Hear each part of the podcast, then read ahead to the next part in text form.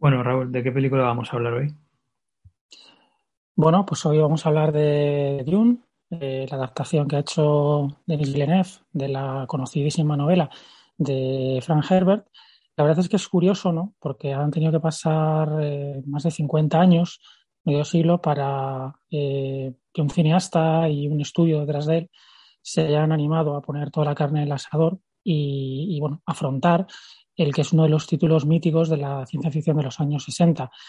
Eh, ha querido coincidir también el estreno con, con el lanzamiento de, de, Fundación, basado en la, la, conocida saga de Asimov, que vienen a ser como dos de los nombres más conocidos de esa generación de escritores de ciencia ficción entre los años 60, 70 y primeros 80.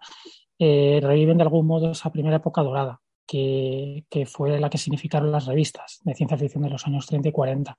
Es curioso porque eh, se tiende a pensar que Dune es una, una, novela y su origen es bastante, eh, bueno, bastante curioso, ¿no? Eh, Herbert empezó a publicar por entregas dos novelitas en la revista Astounding.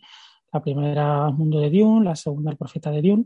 Y a raíz del éxito y de, bueno, del, del alboroto ¿no? que causaron los lectores, eh, una editorial se animó a publicar y entonces en el año 65 se publicó lo que hoy conocemos como, como Dune, la primera, la primera de estas novelas.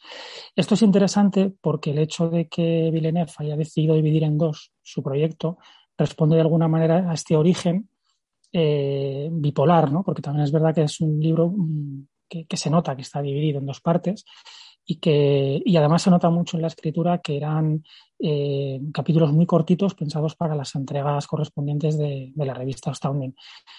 Eh, Berger tenía una Herbert, perdón, no Berger. Herbert tenía una intención inicial de escribir una, una trilogía, una, tetralogía, perdón, luego lo dejó en, trilogía y, y, fue tal el éxito que no pudo, no pudo quitarse esa especie de maldición, ¿no? hasta el punto que, que escribió nada menos que seis novelas y luego ya después de su muerte su, hijo, en colaboración con, con, Kevin Anderson, con otro autor de ciencia ficción, han seguido continuando la, la, saga.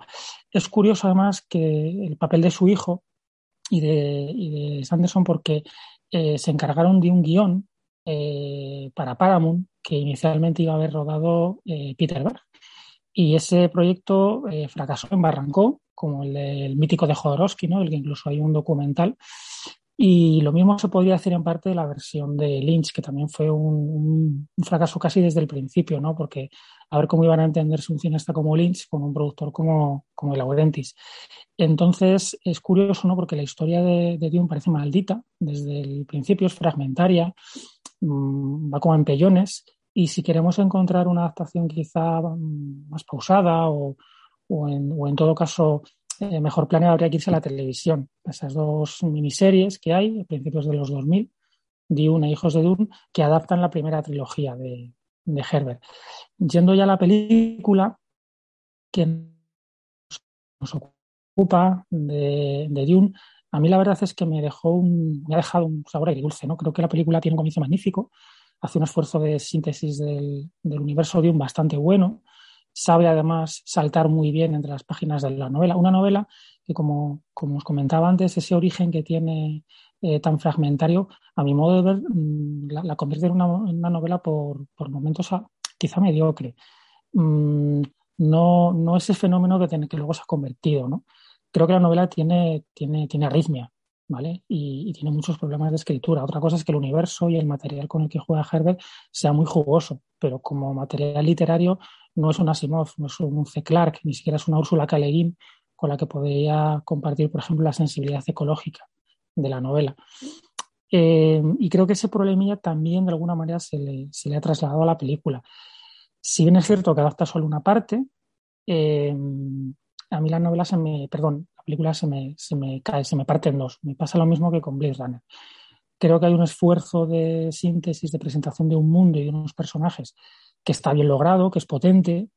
Eh, creo que le ayuda muchísimo, en este caso, la, la banda sonora de, de Zimmer. Mm, más que la fotografía, de eso podemos hablar luego, que, que hasta ahora yo creo que el, cine de Villeneuve brillaba porque tenía muy buenos aliados en la, dirección, en la dirección de fotografía, pero creo que en este caso la música de Zimmer es la que le da una potencia y una profundidad a las imágenes que por sí mismas yo creo que a veces no tiene.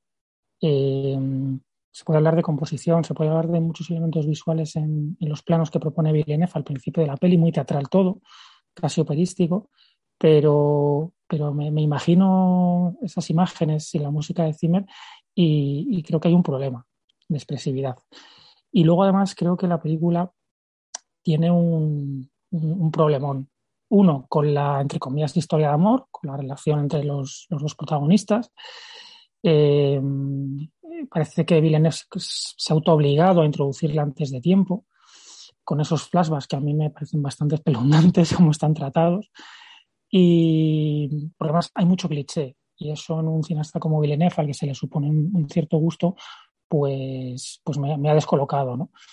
Y luego las escenas de acción en las que creo que, que eso lo podremos hablar después, eh, hay un papel muy evidente de las segundas unidades. Creo que hay partes de la película que, se nota al, Villeneuve de, películas anteriores y creo que en las escenas de acción eh, hay más de dos manos. Y, es curioso por una película tan cara de producir, con tantos problemas, con tantos retrasos en el estreno, es decir, que han tenido oportunidades de rehacer, de remontar, de hacer reshots, todo lo que queramos. Y las escenas de acción están resueltas en primeros planos, en planos medios, con mucha explosión, rodadas de noche, muy confusas, eh, gente gritando, no se sabe muy bien por qué, corriendo de un lado para otro. Y, creo que la película ahí sufre mucho. Es decir, en la, en la, distancia corta de la presentación, eh, Villeneuve yo creo que saca lo mejor de sus personajes. Yo creo que es un buen director de, actores. Y entiende muy bien los, los, temas principales que quiere tocar. Pero luego hay una segunda parte en la que todo esto se le viene abajo en cuanto eh, quizá autoconsciente o, alguien le ha sugerido que está haciendo un blockbuster, que tiene que entretener, que tiene que hacer algo más dinámico, eh, la película encuentra muchos problemas de identidad y mucho cliché visual. Y hay unas idas y venidas constantes de los personajes, sobre todo desde que llegan a Rakis y se produce el, primer ataque de la casa Harkonnen, que, creo que, bueno, mm, son bastante problemáticos. Es decir, yo creo que la película tiene una segunda parte que se hace muy larga eh, y, bastante aburrida.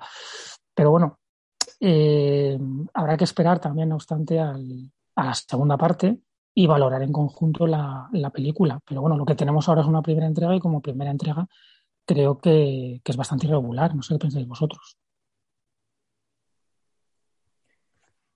Sí, eh, yo creo que vamos recuperando eh, una, una, idea que me comentaba eh, Ignacio Pablo Rico en, en, privado, que da la impresión de que la película es como si fuese la, la típica gran, gran película de los años 30 o 40 de, de, cuatro horas, pero lo que, ha, lo que ha ocurrido es que la han parado en el, en el interludio, ¿no? Y, entonces pues da un poco esa sensación de, de insatisfacción, ¿no? Pero también como, como le comentaba, estaría dispuesto a, aceptar eh, pensar, pensar de esa manera si no fuese por porque la última hora eh, estoy muy de acuerdo en que la película se cae de, una manera bastante dramática, ¿no? Eh, he hecho el ejercicio de, ver la película dos veces para poder preparar bien este podcast y también porque es una película que me ha generado muchas, muchos eh, conflictos y sobre todo también probablemente bastante condicionado por la gran recepción que en general ha tenido por parte de la crítica y me ha, me ha estimulado por un lado volver a verme la filmografía eh, de manera rápida y, y, volver a verla por segunda vez. Entonces ya estaba, ya estaba avisado y, y, bueno, saqué el móvil para mirar la hora en el momento en el que eh, madre e hijo abandonan la nave eh, cuando están escapando de, la ciudad y queda literalmente una hora de película. O sea, es, es un 40% del metraje, ¿no? El 40% del metraje se convierte eh, en, lo que podría ser el, capítulo 6 o el capítulo 7 de una serie de Netflix. Es decir, que da la impresión de que si te lo saltas, pues tampoco pasa gran cosa, ¿no? Hay una sensación de, estoy muy de acuerdo en que la primera parte yo creo que está narrado con una brillantez que es precisamente el gran problema eh, de, la versión de Lynch, que es un cacao impresionante al principio. Y, creo que es, ah, es, muy capaz de, explicar de manera muy, muy concisa en qué funciona, cómo funciona este, este universo, ¿no? Y, sí que las mejores partes están en, esta, en esta primera mitad, ¿no? Pero es que en, la, en la segunda sí que veo un, un problema muy, muy grande porque, porque yo, vamos, yo siempre estoy a, favor de que, de que, las cosas se expliquen bien y, en detalle. No me, no me, parece mal la idea de, dividir la película siempre y cuando no caigamos en el problema de, la serialidad por la serialidad, ¿no? que es uno, uno de, los, de, los problemas que, que, le veo. Y es que de repente, pues, ha, quizás comprimido un poco demasiado la parte, la parte inicial y, la, y, la, y luego la, la segunda parte la extiende de manera innecesaria porque en el fondo tampoco está contando gran cosa, son simplemente un encadenado de, escenas, eh, no sé, quizás porque quizás hay, que cumplir una cierta duración, no sé, la película se podría haber quedado en dos horas perfectamente y no hubiera, no hubiera pasado nada, ¿no? Eh, pero bueno, eh, en general sí que también me gustaría decir que, que quizás a mí se me escapa algo del cine de Villeneuve porque no soy nada, nada fan en general de sus, eh, de sus películas y, como en general suelen gustar, pues eh, tengo la impresión de que quizás no estoy, no estoy entendiendo eh, algo, ¿no? Entonces, pues me, cuando, cuando tengo unas reacciones tan opuestas a, a lo que es a lo que se suele estar hablando, sobre todo también pues, pues, de gente que, que, considero de referencia, pues tiendo también a poner bastante en cuestión eh, mis, mis, visiones, ¿no? Eh, pero sí que es cierto que, bueno, que, que, de Villeneuve solo me gusta una película, que de hecho me parece, me parece apabullante, me parece brillante, que es eh, Sicario, y, bueno, pues de hecho, pues cada vez tengo como, me genera más sorpresa que haya creado una película como esta, cuando en general no se parece tanto a las, a las otras, una película mucho más áspera, más eh, austera en, atmósferas y aunque está muy cuidada, evidentemente, pero, pero juega en otra liga, ¿no? Es una película muy, muy basada en, en el impacto, en la acción, en el, en el, dinamismo, en el juego con el ritmo entre, entre pausa, espera, acción pura. Es, es, una película rodada de manera brillante, ¿no? Y, entonces quizás eso me genera un gran contraste con, con lo que encuentro aquí en, en Dion se suele hablar mucho de, que, de que Villeneuve es un, director muy influenciado por Nolan y demás, y puedo entender que se diga eso, pero no estoy demasiado de acuerdo porque, bueno, como, como decía fuera de micro, es como decir que todo, todo lo onírico es linchano, ¿no? Me parece que es una, una generalización demasiado grande.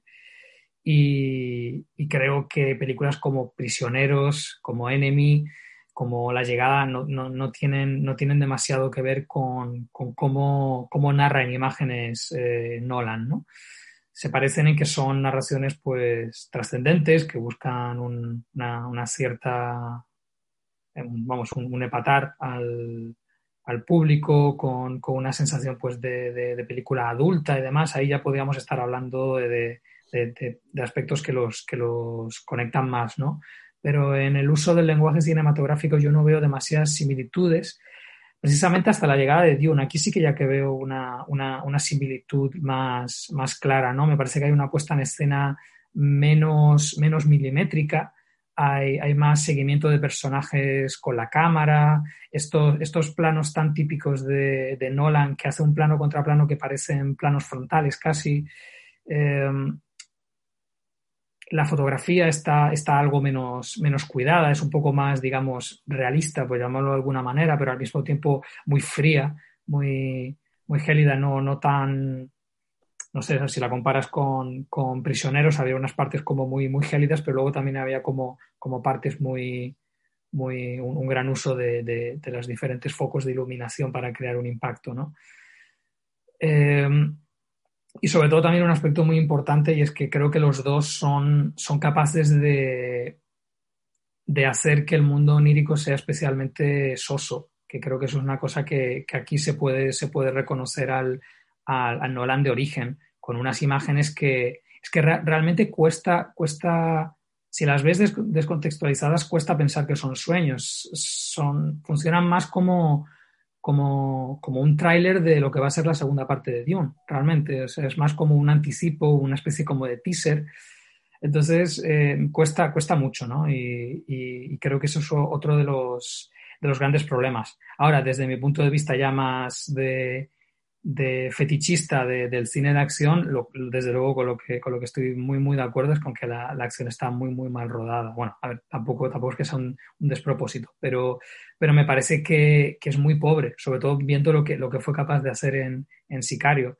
es, una, es una película que sobre todo las escenas de acción están, están solventadas mediante montaje, además un montaje muy por acumulación, que me, me recordó un poco a a, a, Dunkerque en ese sentido, que me parece que es una película que, consigue impactar, pero, pero creo que, funciona porque, porque te, te abruma con, la cantidad de, imágenes que te coloca y, otro aspecto muy importante con la banda sonora, no, casual, no creo que yo casualmente, pues, también hecha por, por, Hans Zimmer, parece que son dos películas que pierden bastante si las ves con el, con el sonido eh, apagado, ¿no?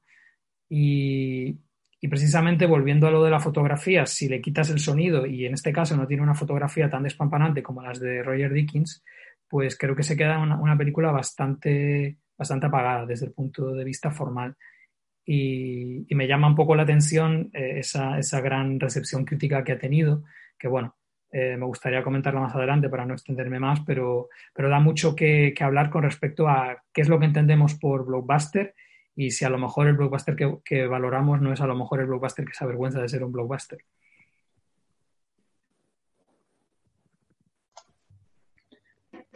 A mí me gustaría hacer mención eh, en un sentido que a, mí me sorprendió y me pareció especialmente positivo, sobre todo la primera parte, que es esa creación de, imaginario.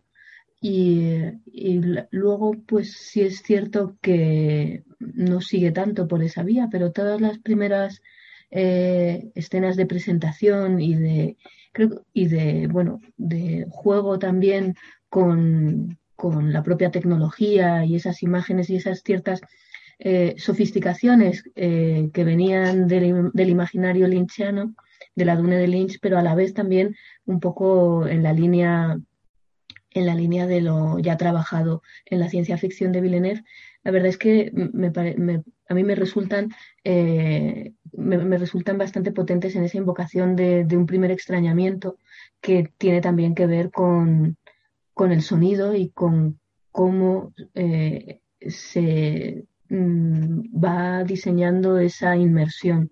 Y creo que es una de las de, digamos, de, los, de los puntos fuertes de, esta película. Entiendo además que comentabais que eh, el principio, sobre todo Raúl, que la primera parte eh, le, convencía, vamos, te convencía, te convencía más en, en ese sentido también de, de ir desplegando ese, ese, universo. Y a mí, a mí es el que más me interesa también, no solo por, eh, porque también estás viendo de dónde, bueno, qué es lo que está rescatando, ya no solo del, libro, sino del imaginario ya creado eh, en lo popular, desde la película de Lynch, las series, las miniseries, y incluso los videojuegos y los tebeos, ¿no? Y, claro, ahí piensas que está apuesta por la, por incluso por, eh, por esa línea y, y, si en Dune va a apelar más a, la, a cierta abstracción, es interesante. Y a mí eso, me, por ejemplo, me parece, me parece destacable de, y prometedor y creo que hasta cierto punto lo consigue, hasta que es, es verdad que en cierta medida se vuelve más televisiva, ¿no? Teniendo en cuenta eh, la experiencia que propone Villeneuve en el cine, bueno, pues en ese punto es, es lógico que pueda eh, resultar eh, decepcionante. Y luego también me gustaría, algo que a mí me ha sorprendido también, no tenía mucha esperanza en el, en el interpretado por Chamalet y, me resultó todo lo contrario. Eh, desde luego muy, eh, muy convincente en su evolución e incluso te diría que en cierta medida magnético, ¿no? Y no tanto con un personaje que a mí siempre me ha resultado también eh, especialmente estimulante y, fascinante como es eh, Jessica, que interpretada por Rebecca Ferguson, que es una actriz a la que también estimo, pues creo que hay en, en ciertos momentos en, en, los que parece pues no todo lo coherente dentro de, de lo que es eh, tanto como eh, Bene como mm, Madre matriarca, madre de Paul, y, también como, bueno, concubina ¿no? de, del clan.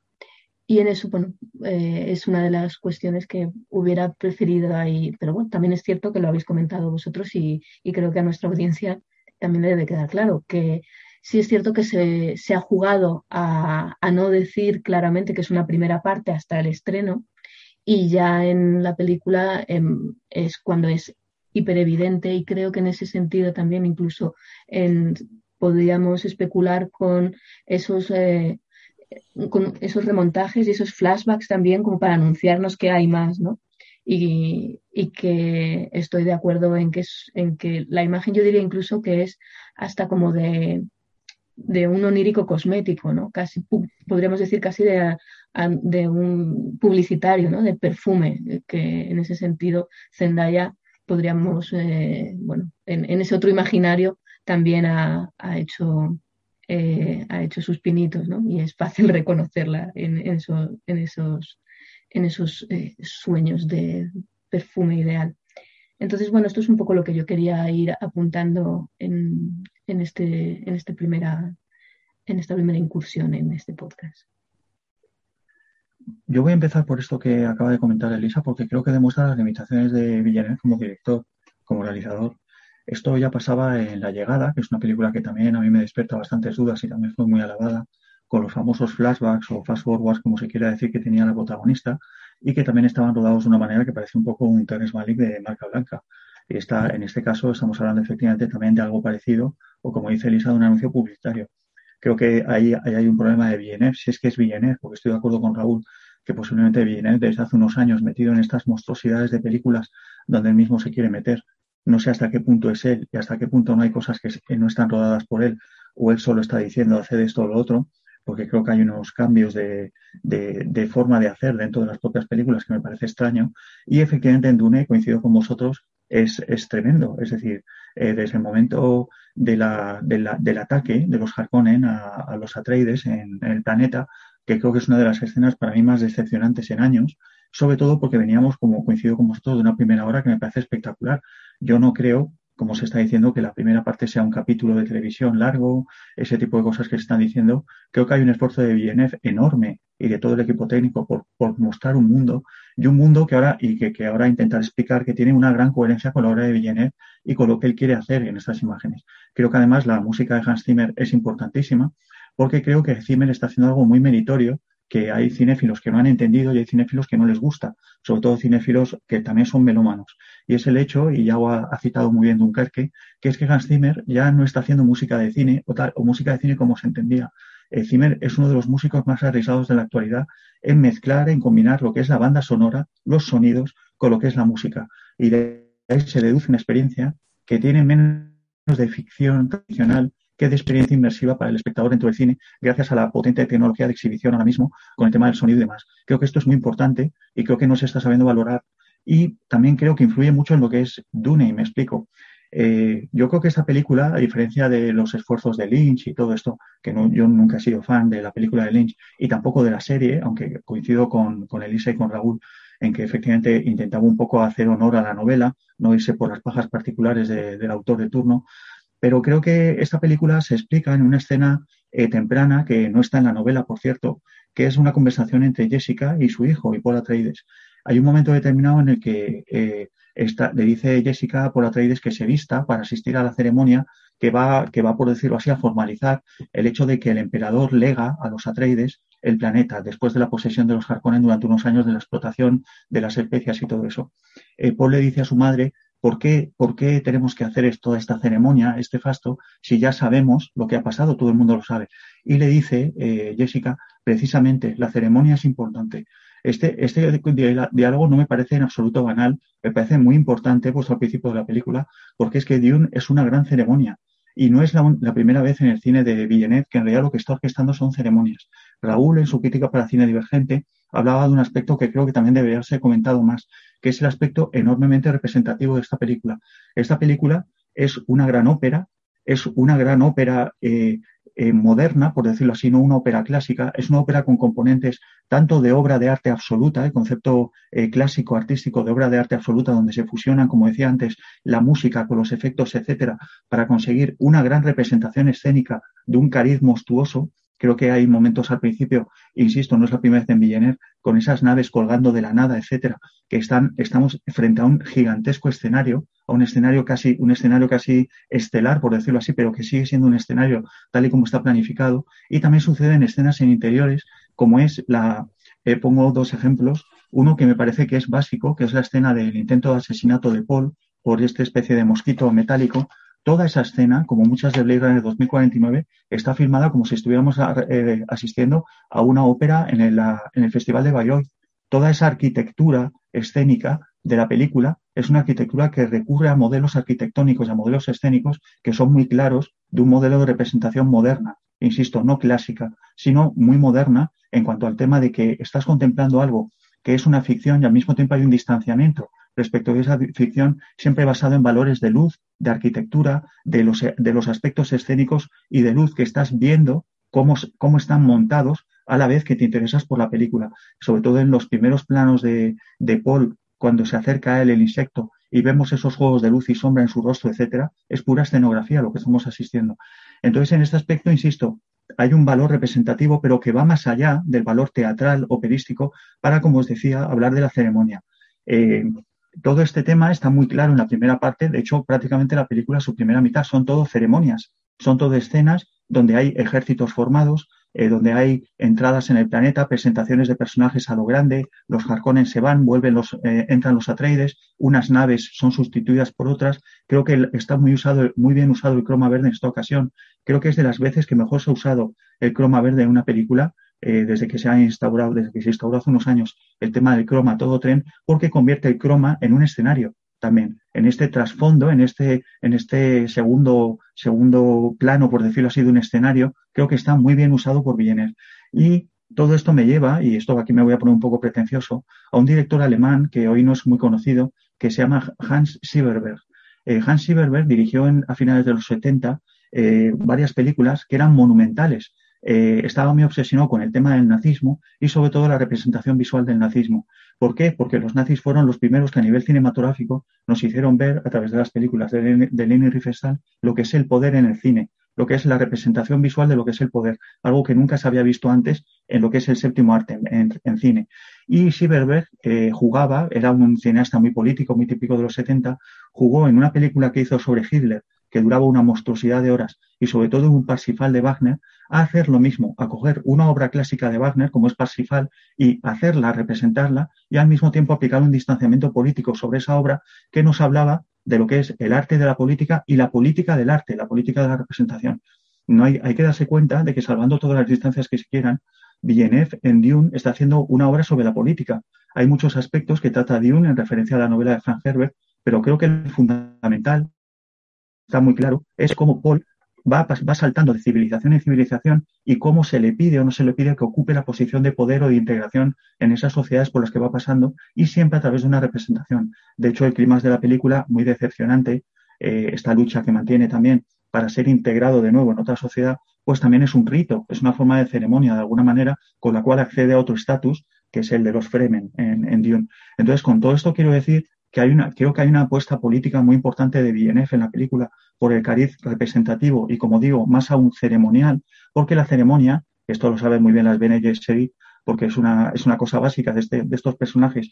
Eh, estos personajes, eh, que es el que, el que, encarna, entre otros, la, la madre de Paul, eh, saben que no están integradas en ninguno de los sistemas de los que forman parte porque son como una secta de mujeres, compuesta por mujeres, que en realidad están sobreviviendo, pero a la vez se integran en todos los sistemas que pueden, en todos los sistemas políticos que pueden, para garantizarse la supervivencia. Y por tanto saben, vuelvo al principio, que todo es una gran ceremonia, porque en realidad todo es una farsa, por decirlo así. E insisto, es el estadio por el que pasa Paul continuamente. Entonces creo que en este aspecto sí es una película muy interesante y además, eh, lo que os comentaba antes, sí creo que está muy ligada al cine de Villeneuve, porque todo el cine de Villeneuve es un cine del extrañamiento. Él siempre plantea ceremonias porque parte de modelos muy conocidos, ponemos un caso flagrante que es Blade Runner, eh, Blade Runner es una película que todos la conocíamos, es un mito, y Villeneuve tuvo el cuajo, en mi ocasión, a mi parecer le salió mal, pero tuvo el cuajo de aplicar a una ficción y a unos imaginarios muy conocidos esta perspectiva que es a la vez de recrearlo como obra de arte total, como una obra de arte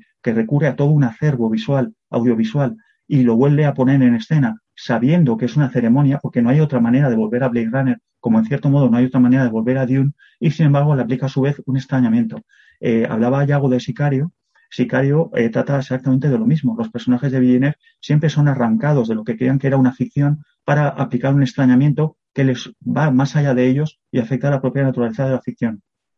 Entonces, bueno, me he enrollado mucho, he soltado un rollete, pero lo que quería decir básicamente es que creo, como decía Raúl, que el cariz representativo de Dune es importantísimo. No es nada, eh, como decía, gratuito de decir, así ah, es que Villeneuve no sabe rodar, solo los pone frente a cromas, sino que creo que hay una intención, incluso, insisto, política, de cómo se firma el poder y cómo se firman las representaciones. Y creo que eso me parece que otorga un, bastante valor a la película, insistiendo, sin querer decir que a mí también, en el fondo, pues me ha parecido una película pues un poquito decepcionante, vista como conjunto. Estoy muy de acuerdo con lo que acaba de apuntar Diego. Eh, es evidente que hay un intento por, orquestar una gran ceremonia y por convertir Dune, sobre todo, en un rito de paso para los personajes.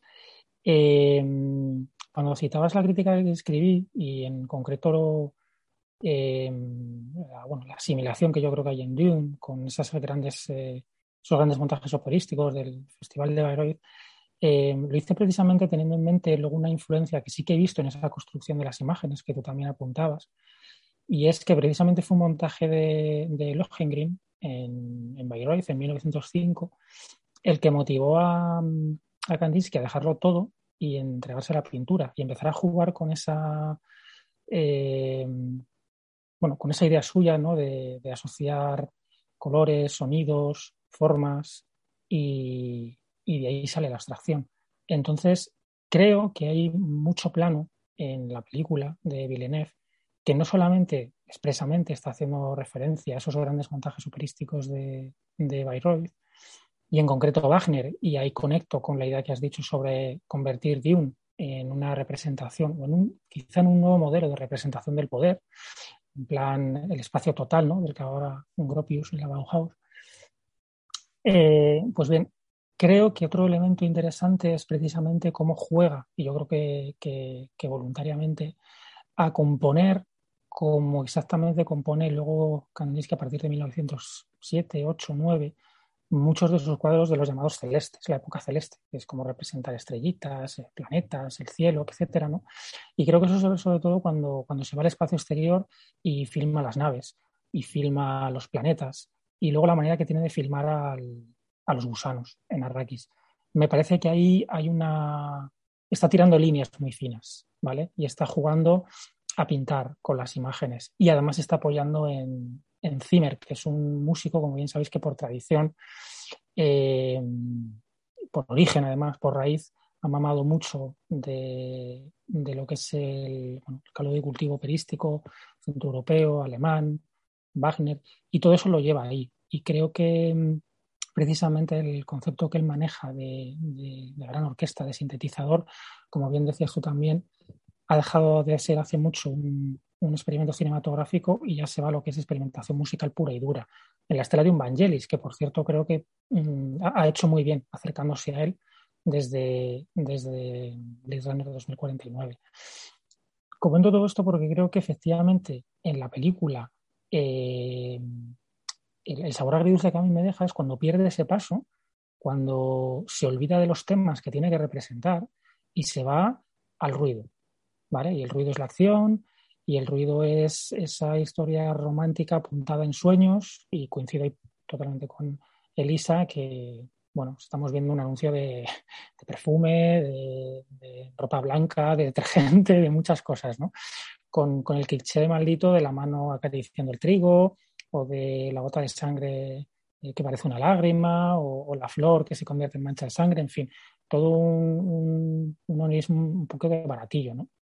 Y, me parece que esa segunda parte, pues, carece de ese interés representativo, que se podría haber hecho, porque la novela original, y luego, eh, quiero recordar, en la tercera y en la quinta novela, eh, a Herbert mm, le interesa mucho de lo, lo que tiene de su universo de conflictivo, es decir, la guerra Hablar de la guerra, reflexionar sobre la guerra, sobre la violencia. Y eso se podría haber trasladado a las imágenes como hizo en Sicario, por alguna razón que se nos escapa, aquí no lo hace. O quizá porque, como sospecho, pues eh, las segundas unidades en una peli de hasta cinco o seis localizaciones, pues es evidente que algo tienen que hacer los demás. Es, es impepinable. Y en cambio, en esa primera parte, cuando él quiere hablar de ecologismo, cuando quiere hablar de poder, cuando quiere hablar de, familia, de herencia, eh, incluso de raza, ahí sí que está recurriendo a un imaginario visual muy potente y que tiene que ver eh, no solo con, con, la ópera, sino, y lo ha apuntado también Diego, con, con Riefenstahl y con todos los cineastas alemanes que han sabido representar muy bien la relación que hay entre arquitectura, escultura y poder. También hay una influencia muy evidente del brutalismo, sobre todo en todo lo que rodea a los Harkonnen. Eh, las, naves estas gigantescas, que insisto, son como una réplica del gusano en, el espacio, ahí también está tirando mucho de portada clásica de, Outstanding, de Science Fiction eh, Magazine, de todas esas revistas clásicas de los 30-40, que lo que hacen es enfrentar un poco al ser humano a la grandiosidad del, artefacto en el que viaja, ¿no? de lo planetario. Y luego yo creo que sobre todo se lleva o, representa muy bien la idea de, del espacio total, que es un poco lo que quería complementar al hilo de lo que ha dicho, de lo que ha dicho Diego. Eh, ese aspecto ceremonial y de representación del poder, a mí también lo que me está diciendo ahí Villeneuve es que está intentando eh, que, el hombre, que el ser humano, que Atreides, que los Harkonnen, cuando las escenas son las de los Harkonnen, salga al encuentro de lo divino, de lo, de lo, de lo, de lo cósmico, ¿no? de lo trascendental y lo hace a través de una recreación espacial pensada a la medida del hombre, no a la medida de, un dios o de los dioses, como se hacía, por ejemplo, eh, hasta la Edad Media y un poquito entre el Renacimiento. A partir de ahí, el espacio es a la medida del hombre y es el hombre el que tiene que salir al encuentro de lo divino. Y me parece que eso, en, las primera, la primera mitad de Dune, está muy bien hecho. Y me parece que, que hay una influencia evidente y que es intencionado. Y de repente eh, está la batalla famosa, que ni es batalla ni es, ni es nada. Ahí sí que parece una, serie de tele donde todavía no tienen mucho dinero. Y, es que todo eso se va al infierno. Y, se le olvida que los temas que aborda en la segunda parte, que son ni más ni menos que la de pues lo típico, ¿no? El, el, extraño benefactor, si nos vamos a la nomenclatura clásica, él se va a quedar allí. ¿vale? Eh, esa segunda parte es como Bailando con Lobos, un último samurái, en todas estas películas que no sabemos de memoria, eh, que te quedas en la civilización que te, que te, acoge y que te entiende mejor que la tuya. Eh, no, no, no creo que lo acabe de recrear bien. Quizá lo ha reservado para la segunda parte, que es probable, pero a mí esto de juzgar y de valorar las películas con el freno de mano, como, no, espérate que a la segunda, no, no, no me voy a esperar a la segunda, porque esa es la cantinela de, de espérate a la segunda temporada que remonta, ya, y a la tercera, y luego a la cuarta y a la quinta y alguna sale bien. Entonces, mm, tenemos Dune, tenemos la primera parte, como decía Elisa, pues mm, es lo primero que se ve casi, primera parte, cuidado. Y, como primera parte, pues no me, no me, no me, funciona.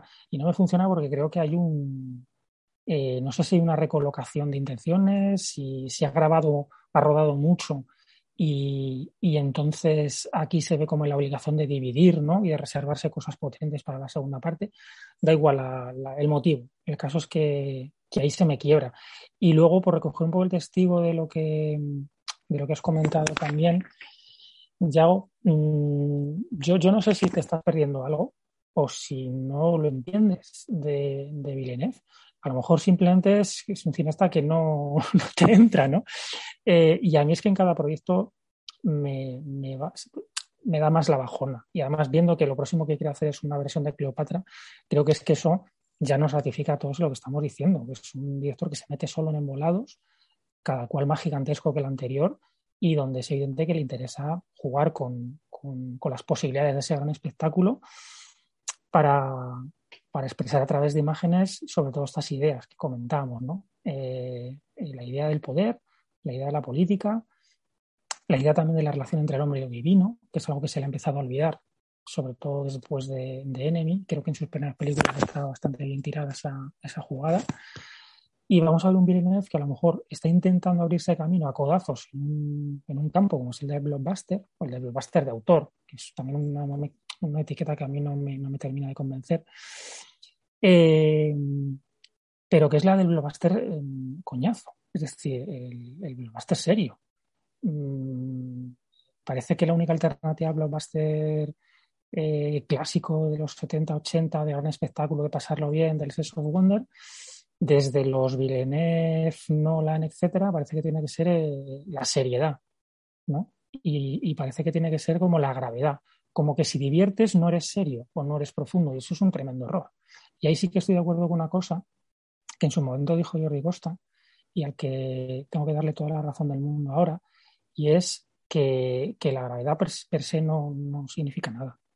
No, hace buena una película, y estoy pensando en los Batman de Nolan, simplemente cambiar a un tono más, más serio, porque ese mismo tono serio oscuro está en las de Barton y son bastante más fieles al personaje y más redondas. Eh, y creo que esto le pasa a Villeneuve, que está confundiendo de, lo que, de, lo que, de lo que quiere contar con la manera de contarlo. Y por ahí, a mí por lo menos, me, me aburre. Lo digo honestamente, me aburre mucho, se, me hacen mastodónticas, se me hacen muy pasadas. Eh, eh, no sé, yo creo que, es muy, muy digno recordar a un, a un Bedemir y no tratar de convertirte pues en un, en un Howard Hawks cuando le dio por, por hacer espectáculos gigantescos, ¿no? por, hablar de esas, de esas referencias clásicas de, de, gran, de películas de gran presupuesto. Entonces puedes divertir, puedes entretener, puedes ser lúdico, puedes ser incluso divertido, maravillar eh, y que ahí haya algo, que haya un mensaje, que haya una reflexión y no solamente por adoptar un tono eh, aparentemente majestuoso, lo que tú estás haciendo ya merece un nuevo, nuevo hueco ¿no? en el universo del blockbuster. Y luego, si quieres, hablamos de, la calidad de los diálogos, que ahí la película también se arrastra cual, cual gusano. ¿eh?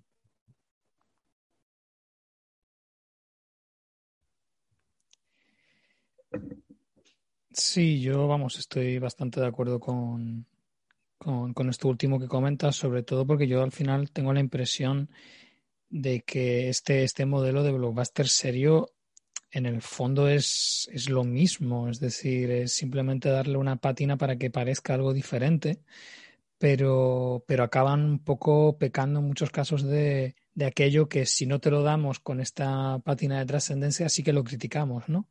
Que eso enlazaría con el tema de la recepción que estaba comentando antes. Al final, te puede, te puede gustar más o menos, te puede funcionar mejor o peor, pero sí que es verdad que en, en, Blade Runner él, él decide contar lo que quiere contar como lo quiere contar y lo desarrolla todo lo que quiere desarrollarlo, ¿no?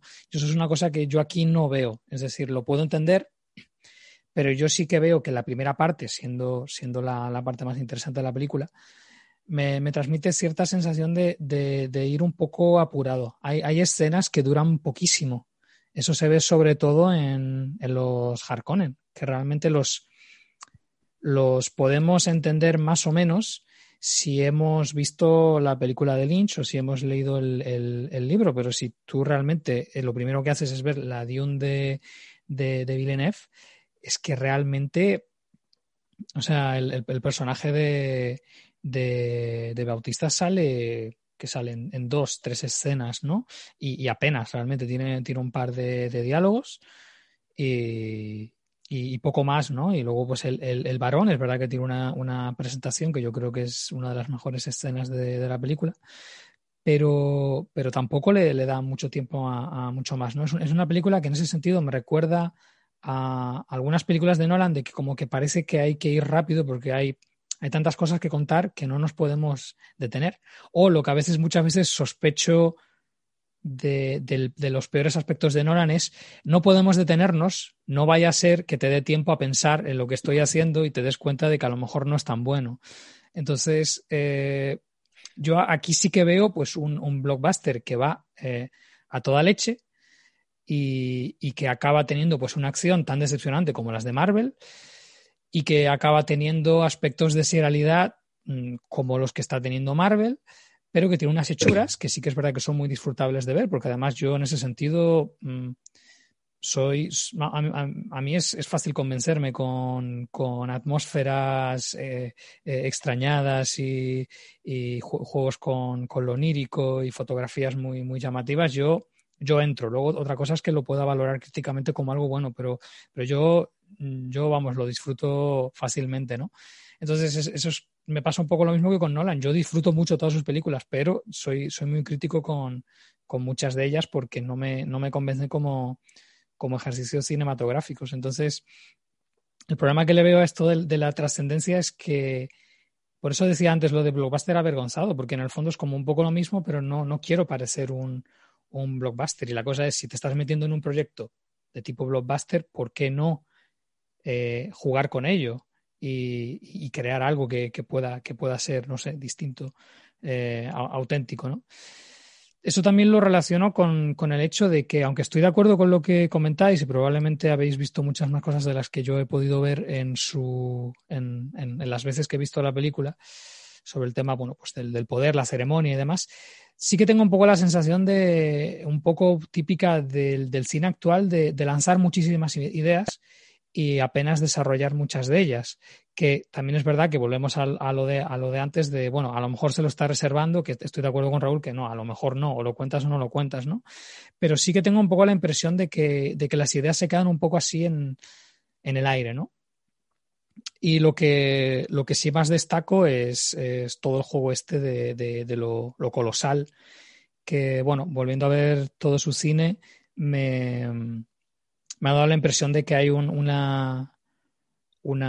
tema recurrente que es el, individuo como, persona, digamos, separada de, la colectividad frente a la gran estructura, ¿no? ya sea una estructura eh, arquitectónica, sea social o, ya, sea, política. ¿no? Ya puede ser pues la, la idea de, ley y justicia en prisioneros, la, la idea de, de de, pues de la sociedad moderna en, en, Enemy o, nuevamente pues bueno pues la idea de, de, impartir justicia en Sicario y así uno detrás de otra. Bueno la, idea del lenguaje en, en, en, la llegada. Hay como una, una, una obsesión por, por, por, tratar de, colocar al individuo dentro de un sistema que lo condiciona y del que trata de, de escabullirse o del que o que trata también de, de defender frente a los aspectos más oscuros de, de cómo se está aplicando ese, ese, ese poder, ¿no? Y, y, bueno, sí que en ese sentido me parece, me parece interesante, me parece relevante dentro de su, de su filmografía. Tiene mucho sentido el personaje de, de, de Atreides dentro de, de, su filmografía, porque al final es tratar de, salirse de lo establecido. Él, él, él, no solo tiene, tiene sobre sus hombros el peso de toda una, una casa real, sino también una, una profecía, que, bueno, pues todo lo que se espera de, de, él y todos sus poderes heredados, ¿no? Mí una cosa que me interesa especialmente, y por eso hablaba de que la evolución de, del Paul Atreides interpretado por Chamaret me parecía convincente y, muy interesante, un poco en línea con lo que estabais diciendo eh, todos vosotros, y, y, en parte porque creo que eh, esa digamos, esa puesta en escena y, eh, de, las, de la ceremonia política en un sentido eh, en un sentido y en otros, desde los propios Harkonnen, los Atreides, el emperador, las Bene Gesserit, siendo muy conscientes de que toda ceremonia lo que supone también es un ritual, y en el ritual hay una invocación. Eh, Paul Atreides eh, pasa por distintos rituales y eh, se resiste a ser lo que otros dicen que ha de ser. Y esto es lo interesante porque en esos rituales eh, en los que además va cambiando la, la, línea del destino, en teoría, porque puede ver eh, todo, y en ese sentido es un, digamos que es un momento, él es, es, un vórtice, por así decirlo, es lo que a mí me parece muy interesante en ese camino heroico, que también podríamos aquí ponernos a especular, ¿no? Incluso como a un nivel eh, de representación, esa, podría explicar esa última parte, por ejemplo, en la que parece que estamos viendo una mala serie de televisión con una coreografía un poco un poco a lo superheroico mal, ¿no? Si nos ponemos un, eh, un, poco a especular, ¿no? Porque además también se supone que eso iba, según sus sueños, a salir de una manera y termina sucediendo de otra. Y esa idea creo que es, eh, es muy potente eh, y que podría también explicar el cómo está hecha esta película y cómo en realidad el, personaje este eh, que es por Atreides, su camino heroico no tiene tanto que ver con él como con él como eh, enlace de todo y como despertador de esa idea tan potente y tan interesante y que tiene que ver desde luego con la filosofía eh, ecologista, biocéntrica de Herbert y, compañía, Kalegin y demás, y que iría también bastante alineada con los últimos postulados de eh, una dona Haraway y compañía, ¿no? que es ese, vuelvo a insistir, el giro biocéntrico de conexión de toda la vida y como en esa comprensión está el futuro.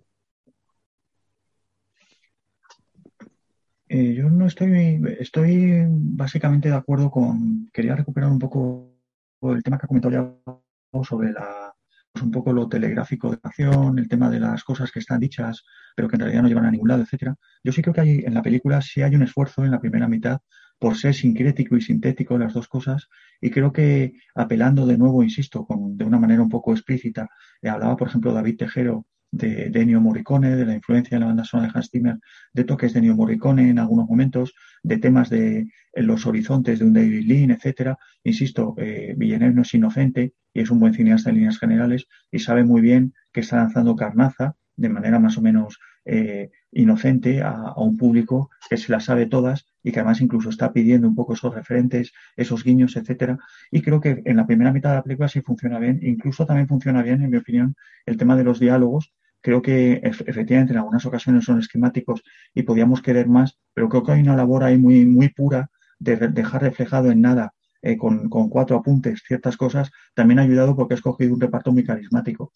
Es decir, eh, para mí una de las, de las cosas más tristes de la película es cómo desaparece, no muere, desaparece Josh Brolin de la, de la ficción, encarnando un personaje tremendamente carismático, que es este auxiliar militar que tiene Paul. Y creo que está, son muy bonitas las relaciones entre los personajes, también con, con Jessica, también con el Luke Leto, eh, basado en muy poco, sobre todo en el carisma y la calidad de los actores. Que eso está bien. Pero también creo con Yago, y, por hablar de lo que le había comentado antes, la recepción crítica de la película, sí creo que Dune es el enésimo ejemplo, lo estamos viviendo desde hace unos años, y esto le comentaba a Elisa, que yo incluso cifro en un estreno muy concreto eh, este cambio de percepción con respecto al blockbuster y la hiperinflación de lecturas a propósito de los blockbusters y la exigencia de que un blockbuster tenga que ser falsamente serio o incluso cuando no le sacarle lecturas, que fue Fast and Furious 5, la quinta entrega de la saga Fast and Furious, donde de pronto yo empecé a detectar que películas a las cuales nadie había prestado atención en ese momento o que se ventilaban con cuantos bruchazos, pues de pronto se habían convertido en auténticos eventos crítico-culturales de los cuales ya hemos perdido la cabeza en unos pocos años y ya vale todo para hablar de las películas. Eh, da igual que se esté en la segunda parte de Wonder Woman, que hoy Dune, que mañana tal, o pasado mañana Titane, eh, la película de, de Julia por poner otro ejemplo, que ya directamente estamos exigiendo, además hay que decirlo de una manera esencialmente acrítica, y con esto me refiero a que los críticos no hemos de ser solo de cines, de cine, de películas, sino de los mecanismos de producción, exhibición y diría hasta alienación, poniéndome marxista, en que se producen estas películas y se exhiben. Y creo hay que decirlo, que vivimos obsesionados eh, de evento en evento, eh, buscando trascendencias falsas o reales en una película como Dune, incluso a costa de las propias películas de los realizadores. Yo creo que decirlo que pocas veces se ha dado que los directores, un director como Denis Villeneuve, debe tener una presión absolutamente brutal, insisto, para dar esa carnaza, esa presunta gravedad y seriedad. Lo mismo le está pasando a un Christopher Nolan, que está a punto de perderse en el bosque de las pretensiones. Ya una película como Tenet estaba en el límite un poco, yo no diría experimental, sino prácticamente caótico, de qué narices está haciendo este señor, con tal de dar otra vuelta de tuerca supuestamente inteligente a lo que está haciendo. Y creo que en este aspecto creo que entre todos nos estamos cargando un registro tan libre y tan bonito como el del blockbuster.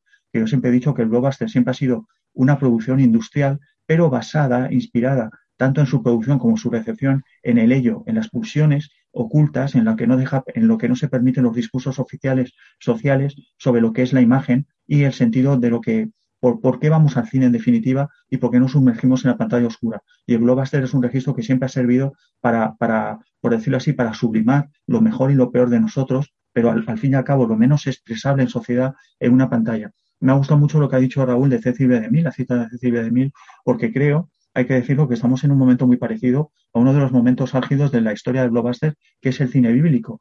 El cine bíblico eh, también era muy denostado en la época hay que acordarse de una película como Los Diez Mandamientos de Cecil B. DeMille, que tiene unos valores formales evidentes, vista 70 años después. DeMille era un cineasta muy inteligente, lo que pasa que es verdad, era muy pétreo, digamos que era el antecedente de un Roland Emmerich, por ponernos un poco groseros, pero eran películas que funcionaban muy bien para el gran público porque por debajo de su Kiss, etcétera, que ya lo tenían en la época, no lo descubrimos ahora, en aquella época ya había críticos que hablaban de que Los Diez Mandamientos era una película muy kitsch, sin embargo había bastante carne y bastante estética en esas películas, sin pretenderlo. Eran películas zafias, eran películas que al mismo tiempo eran magníficas técnicamente con efectos especiales muy avanzados.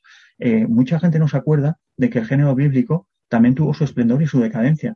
Hay que acordarse de películas como La historia más grande jamás contada de Joseph Steven o La Biblia de John Huston para darse cuenta de cómo decayó ese registro precisamente cuando empezó a creerse más importante de lo que era, cuando empezaba a haber gente como un John Huston o como esta película que os cito, La historia más más contada, que es una especie de 2001 bíblico, cuando la gente se empezó a poner eh, pretenciosa con esas películas. Lo que pasó, aparte de cambios, es que se cargaron ese registro. Yo me pregunto si en estos momentos tan críticos para el registro del blockbuster, esta serie de sobrelecturas que estamos haciendo todos, este hype acrítico con cualquier gran película que se estrena, que queremos analizar como si fuera un Berman, pues de verdad realmente le está haciendo un favor al registro o nos lo estamos cargando entre todos.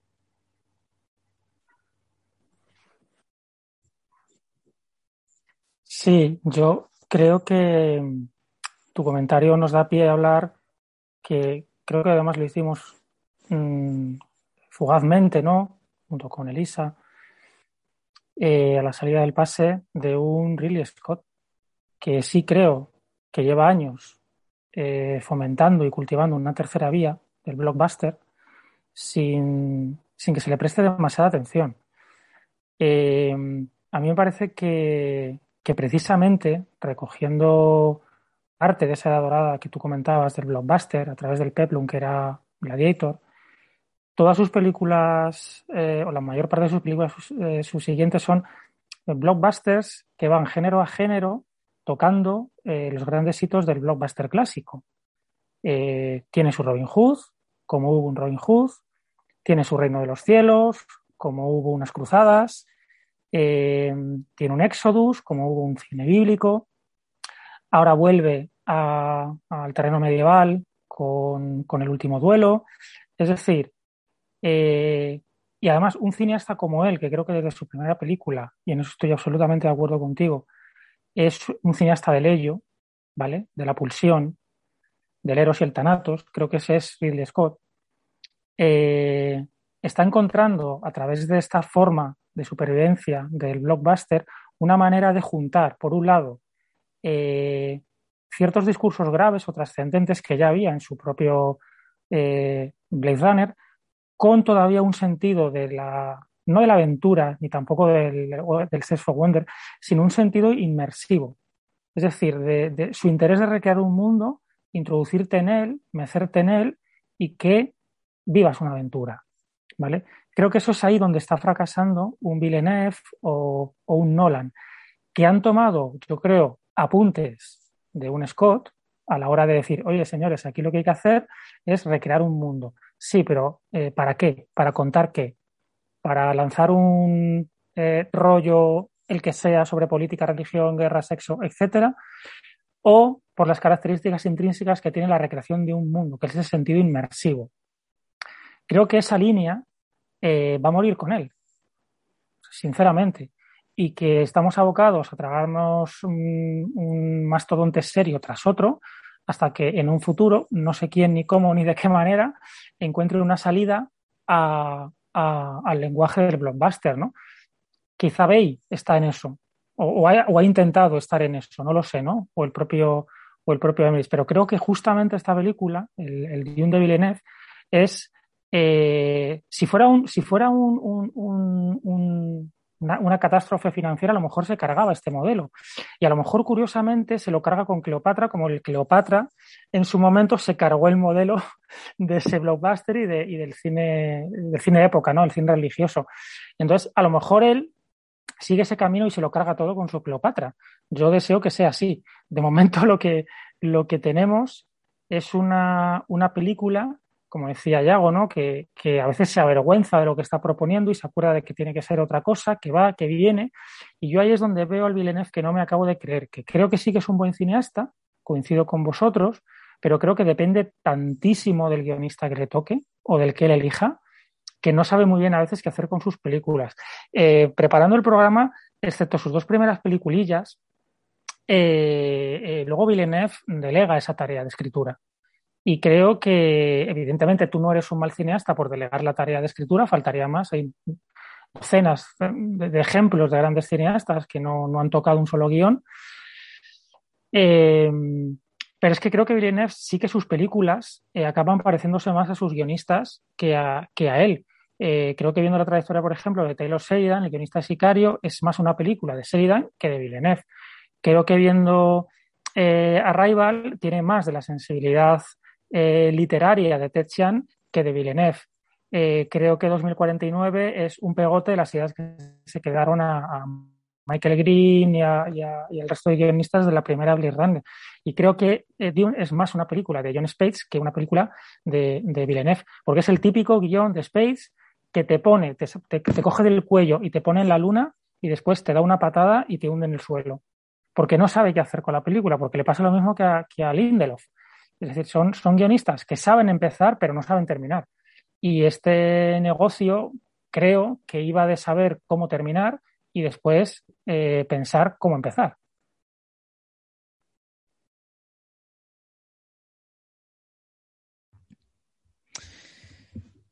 Eh, bueno, con, con, respecto a, esto último, eh, sí que sí que se me, se me, había quedado pendiente comentar que sí que hay como, sí que le veo como unas ciertas incongruencias de, de base que, que bueno, Mm, creo que se, se, entienden más claramente al compararla con la película de Lynch, que tiene que ver con, con este propósito de crear un universo que, que está muy alejado de, de, lo nuestro, aunque quiera, quiera tratar temas que son muy propios de, de lo nuestro, ¿no?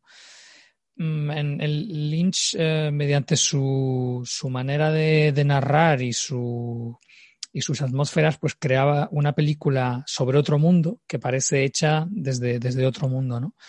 Y, y aquí veo que hay como un intento conceptual de crear una película que, que navega entre la realidad y el sueño, que, que trata de, de, ser como, como etérea y, y sugerente, pero me parece que, que, es imposible crear una, una, una película así cuando no, por un lado, no hay capacidad para crear imágenes eh, que vayan en esta línea y, por otro lado, mmm, cuando la banda sonora, que por otro lado está muy bien, pero sí que es verdad que juega muy en contra de esta sutileza y, de, esta, de esta calma, ¿no? Uno de los aspectos que, más me gustan de la película de Lynch es el juego este constante con, con los pensamientos, que no, los pensamientos no se narran, se susurran, ¿no?